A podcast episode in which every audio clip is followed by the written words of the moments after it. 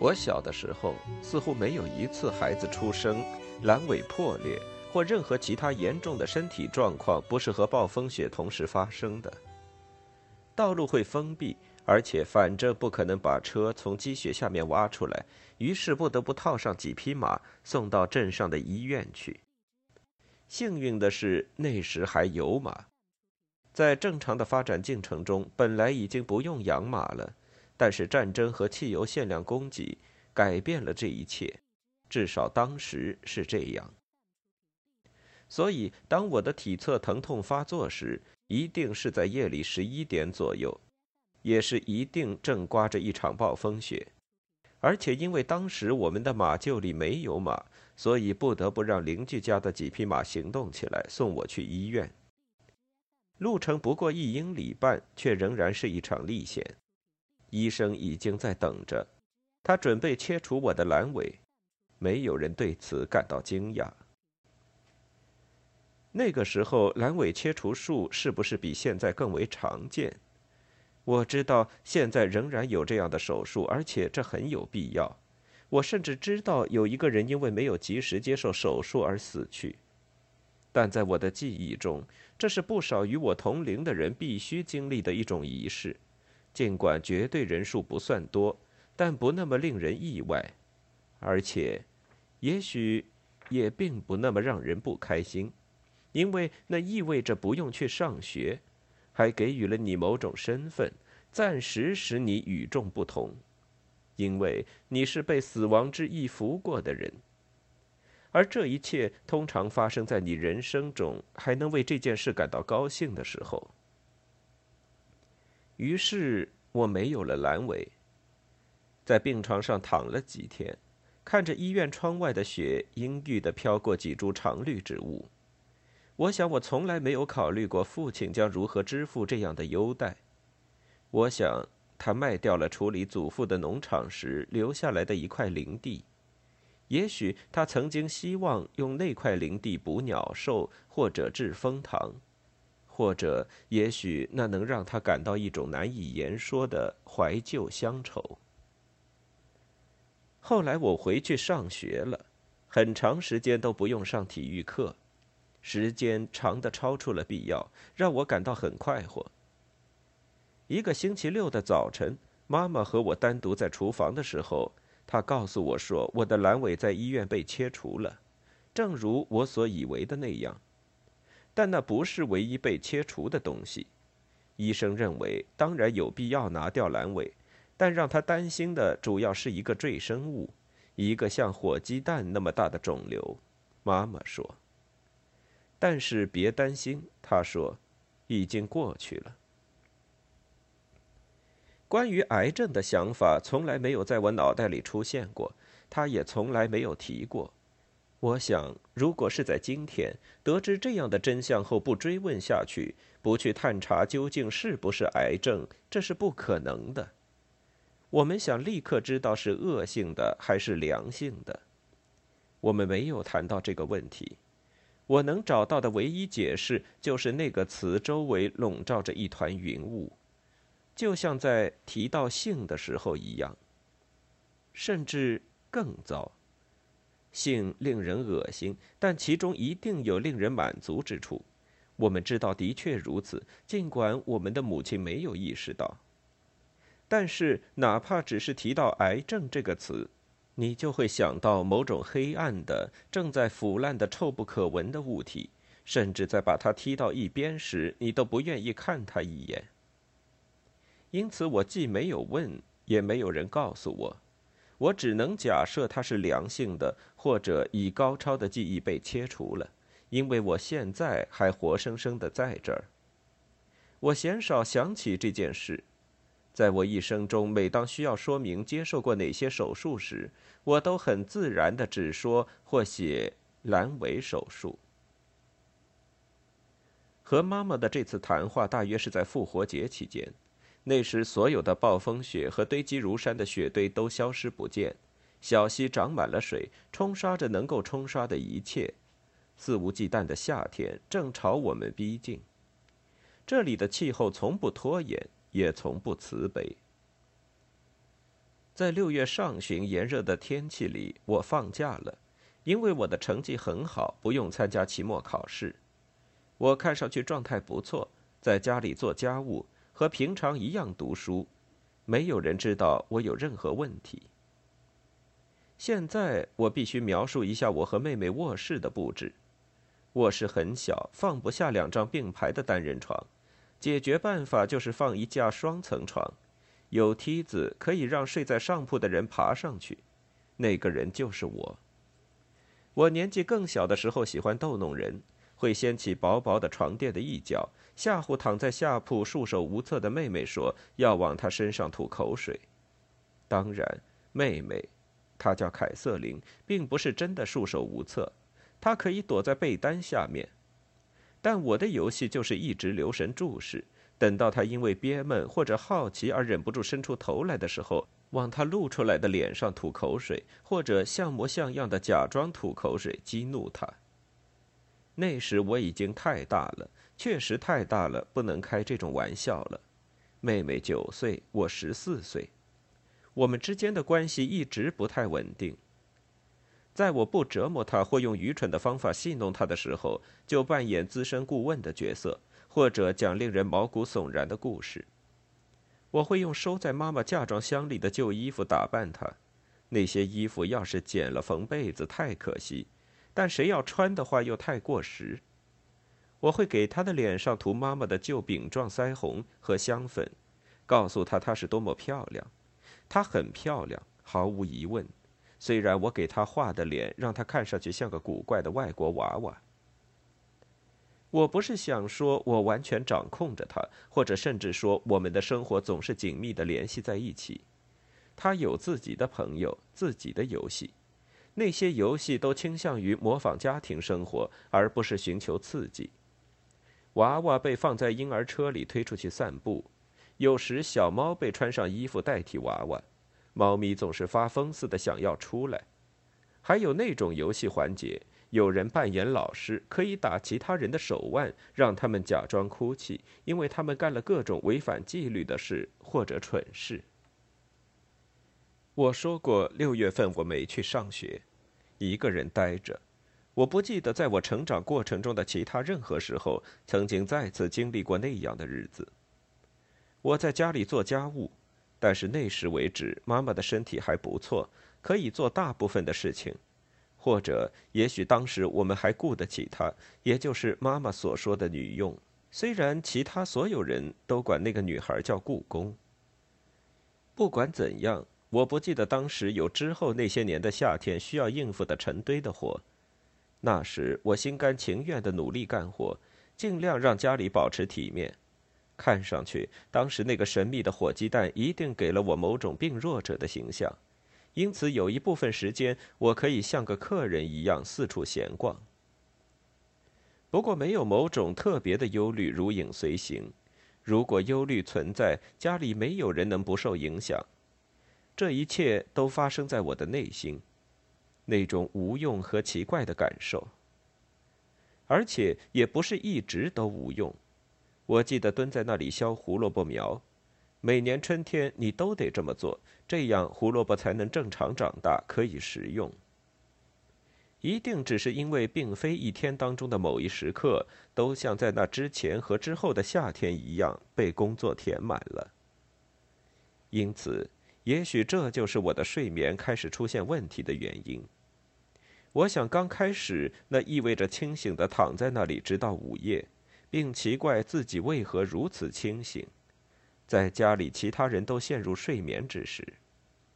我会读书，以寻常的方式让自己疲劳，然后关灯等待。没有人会在这期间叫我，让我关灯睡觉。有生以来第一次。这一定也标志了某种特别的状态。我可以自己决定一件事：白天的光线消失，深夜的灯光熄灭之后，要过一阵子家里才发生变化。将平日那些待做的、搁置的和业已完成的喧嚣事物放在身后，家变成了一个更为奇怪的地方。家里的人和支配他们生活的工作不见了。周围一切事物的用处消失了，所有的家具都隐匿起来，由于没有任何人关注而不再存在。你也许认为这是一种解放，开始时也许是的，自由、陌生。但是我失眠的时间渐渐延长，终至整夜无眠，眼睁睁的看着黎明到来。我越来越感到心烦意乱。我开始念押韵的小诗，后来又念真正的诗歌。刚开始是为了让自己失去知觉，但后来几乎是在不自觉的念。这个做法似乎在嘲弄我，我是在嘲弄自己。当词语变得荒唐，变成最可笑的任意发生。我不像真正的我了。我一生中时不时的听人这样形容自己，却没有想过这可能是什么意思。那么，你以为你是谁？我也听过这样的说法，却没有将它和任何真正的威胁联系在一起，只是把它当做一种常规的讥讽。再想想，这时我想要的已经不是睡眠。我知道心无杂念的入睡是不可能的，也许甚至不值得向往。什么东西控制了我？击退它是我的责任，我的希望。我有这样做的意识，但似乎一点都不强烈。无论那东西是什么，他在试图告诉我去做些什么，都没有什么特别的原因，只是为了看看这样的行动是否有可能。他告诉我没必要寻找动机，只需要屈服。多奇怪！不是出于报复或任何正常的原因，只是因为你心里想到了什么。而我的确想到了。我越要把那个想法赶走，他越要回来，不是为了报复，也没有痛恨。正如我所说，没有原因，只有那个极度冰冷的、深刻的想法。与其说是冲动，不如说是沉思。就是这样的东西支配了我。我甚至想都不该去想，但我想到了。那个想法就在那里，在我的心里挥之不去。那个想法是：我可以掐死妹妹，那个正在我的下铺熟睡，那个我在这个世界上最爱的人。我可能这样做，不是出于妒忌、恶毒或愤怒，而是因为疯狂。在黑夜中，疯狂就躺在我身边，也不是那种残暴的疯狂，而是某种近乎玩笑的东西。一种似乎长久以来一直等在那里的懒洋洋的、开玩笑的、半迟钝的暗示。他没准在说：“为什么不呢？为什么不试试最糟糕的事呢？最糟糕的，在这个最熟悉的地方，这个我们一直躺在里面，而且自以为最安全的地方。”我可能这样做，不是出于我或者其他任何人能够理解的原因，我只是忍不住。需要做的是爬起来，走出房间，走到房子的外面。我爬下一级级梯子，没有朝睡着的妹妹看一眼，然后静悄悄地走下楼，不惊动一个人，走进厨房。那里放置的一切我熟悉极了，不用开灯就能找到路。厨房的门并没有真的锁上，我甚至不太确定我们有门钥匙。一把椅子抵在门把手下方，如果有人企图进来，会弄出很大的声响；但如果慢慢的、小心翼翼的把椅子移开，就可以不发出任何声音。第一页之后，我可以流畅地完成这一系列动作，似乎只需要几秒钟就可以来到外面。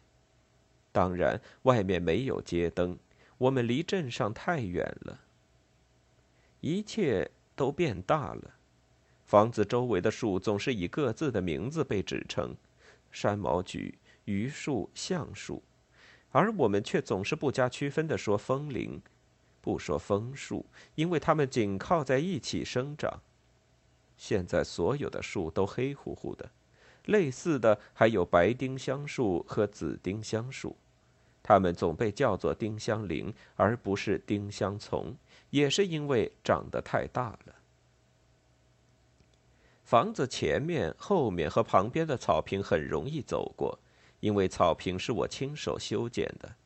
我想让我们的房子看上去和镇上的房子一样体面。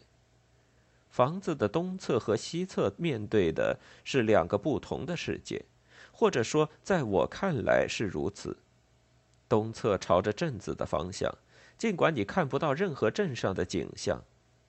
在距离我们不到两英里的地方，房屋鳞次栉比，是配备着街灯和自来水的地方。虽然我说过你看不见这些，但实际上我不太确定，如果你一直盯着看，能不能看见某种光亮。西边是与世无涉的蜿蜒的长河，一块块农田，一片片树林，还有一天天的日落。在我心里，这些和人或日常生活始终没有任何关系。我来来回回的走，先是在房子周围，然后大着胆子走到更远的地方，因为我开始相信自己的视力绝不会撞上水泵手柄或晾衣台。小鸟开始醒来，然后在树上啼唱，好像每一只鸟是分别想到要这么做的。它们醒得很早，比我以为的要早得多。但是在这些最早的晨起之曲过后，很快天空就开始泛白，猛然间我会被睡意侵袭。我回到家里，四周突然一片黑暗。我非常准确的、小心而无声的用椅子倾斜着抵住门把手，然后静悄悄的上楼，小心翼翼的开门和走路。虽然我似乎已经处于半梦半醒之中，我倒在枕头上，很晚才醒来。在我们家里，很晚的意思是八点钟。之后我会记得前一天晚上的一切，但非常荒唐的是，糟糕的是，这真的非常荒唐。我也可以轻而易举的忘记这一切。弟弟和妹妹已经去公立学校上学了。但他们的碗还在桌上，几粒炒米漂浮在剩余的牛奶里。荒唐！妹妹放学回来后，我们会躺在吊床上荡来荡去，一人躺一头。我就在那张吊床上度过白天大部分的时间，这可能就是我晚上睡不着的原因。因为我没有提起失眠的事，所以没有人来告诉我这个简单的知识。就是我最好白天多活动活动，晚上才会睡得好一些。当然，随着夜晚降临，我的麻烦又回来了，恶魔再次控制我。我非常清楚这一点，很快就起身离开床铺，而不必假装情况会变好。只要足够努力，就可以睡得着。我和以前一样小心翼翼地走出去，我可以更容易地找到路。甚至在我眼里，房子内部也变得更清楚，同时也更加奇怪。我可以详细的描绘出大约一百年前房子初建时，在厨房里装上的蛇槽结合式天花板，和我出生之前很久的某天夜里被关在家里的一条狗啃了一半的北边窗户的窗框。我想起来已经被完全遗忘的事情，我曾经有一个沙箱。放在妈妈透过北边的窗户看着我玩耍的地方，现在原来放沙箱的地方漫生着一丛绣线菊，它们长得太茂盛，几乎挡住了屋里人的视线。厨房东边的墙上没有窗户，但是有一扇通向走廊的门。我们在走廊上晾晒洗过的又湿又重的衣物，干了以后再收进来。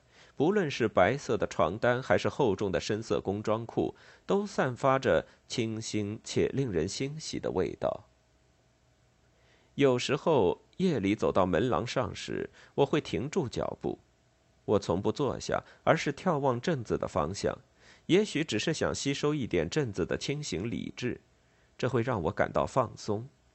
很快，所有人都会起来去商店购物。去开门，去把牛奶拿进来，忙忙碌碌。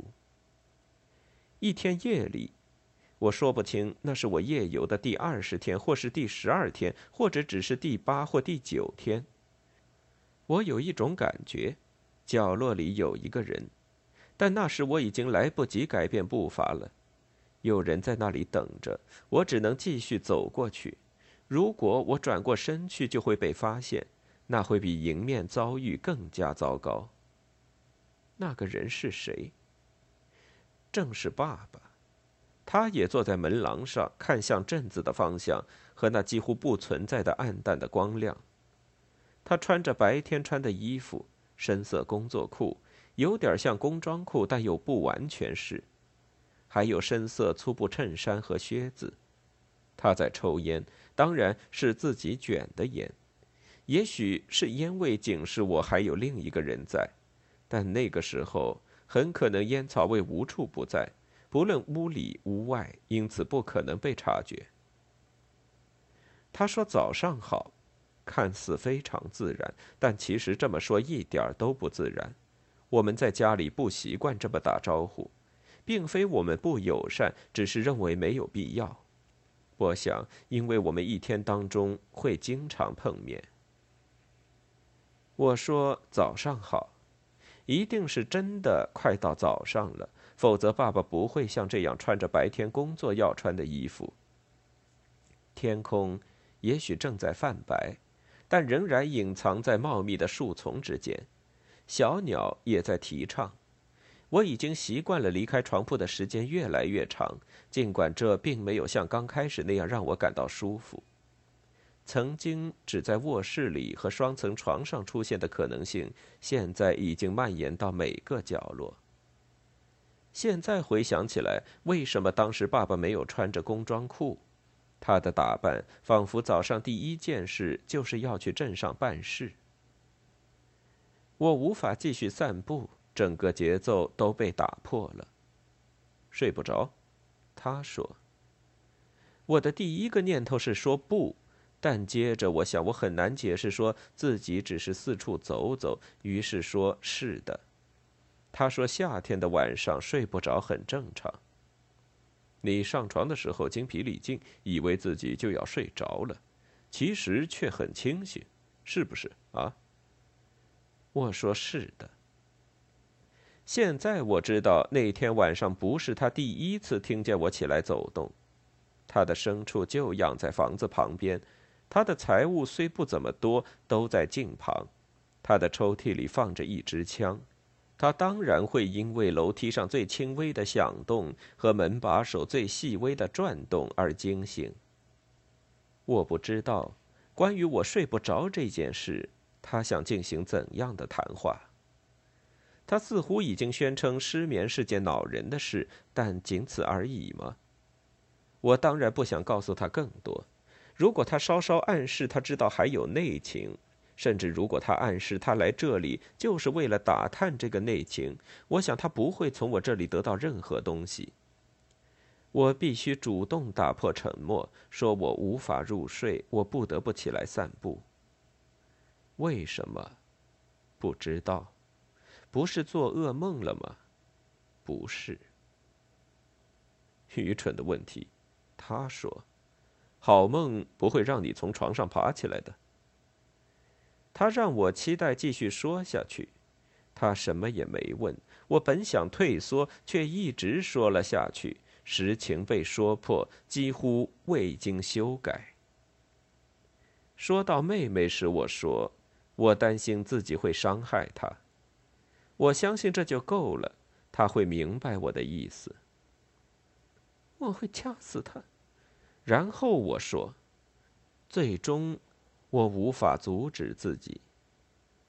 现在我已经无法收回出口的话了，我无法变回之前的自己。”爸爸听见了我的话，他听见我认为自己会无缘无故的掐死熟睡的小凯瑟琳。他说：“哦。”然后他说：“别担心。”他说。有时候人们会有这样的想法。他说这句话的语气很严肃，没有任何惊恐或神经质的惊讶。人们会有这样的想法，或者说担忧，但是不必真的担心，不过是一个梦。你可以这么想。他没有特别指出我根本不会做出这样的事，似乎不如说他想当然的认为这样的事不可能发生。是乙醚的作用，他说。他们在医院里给你用了乙醚，和梦一样毫无意义。这不可能发生，就像流星不可能砸中我们的房子。当然，流星可能砸中我们的房子，但那可能性太小，可以忽略不计。但他并没有责怪我这么想，没有对我感到惊讶。他是这么说的：他本来可以说其他的话，可以问我更多关于我对妹妹的态度和我对自己生活的不满之类的问题。如果是今天发生这样的事，他也许会为我约见心理医生。我想我会为自己的孩子做这样的事，在过了一代人和有了更多的收入之后。事实上，他的做法也奏效了，这让我回到了我们居住的这个现实世界，没有嘲弄，也没有警告。人们会有一些他们宁可没有的想法，这样的事在生活中时有发生。在如今这个年代，如果你以一个家长的身份生活的足够久，就会发现你既犯过自己不曾费心知道的错误，也犯过自己一直都清楚知道的错误。你的心里变得多少有些谦卑，有时还很讨厌自己。我不认为爸爸有任何这样的感觉。我知道，如果我责怪他用磨剃须刀的皮带或者裤腰带抽打我，他也许会说“管你高兴不高兴”这样的话。在他心里，如果他记得的话，那些抽打不过是对一个幻想自己能够当家做主的多嘴多舌的孩子必要且适当的管束。你自以为很聪明吧？这是他可能会说的惩罚的理由。在那个年代，人们的确常听见这样的话。聪明被当做一个惹人讨厌的小魔鬼，应该挨一顿揍，让他不再顶嘴，否则他长大以后就会自以为很聪明，或者他长大以后。然而，在那个即将破晓的清晨，他说了我恰恰需要听到的，以及我甚至很快就会忘记的话。我想，他穿着好一些的工作服，也许是因为他约好了早晨去银行。然后发现这并没有让他感到惊讶，还贷期限无法被延长。他尽量努力工作，市场却没有好转。他必须找一个新的办法供养我们，同时付清我们当时的欠款。或者，也许他发现妈妈发抖的症状有一个名称，那症状也不会停止。或者，他爱的是一个不讲道理的女人。没关系，从那以后。我睡得着了。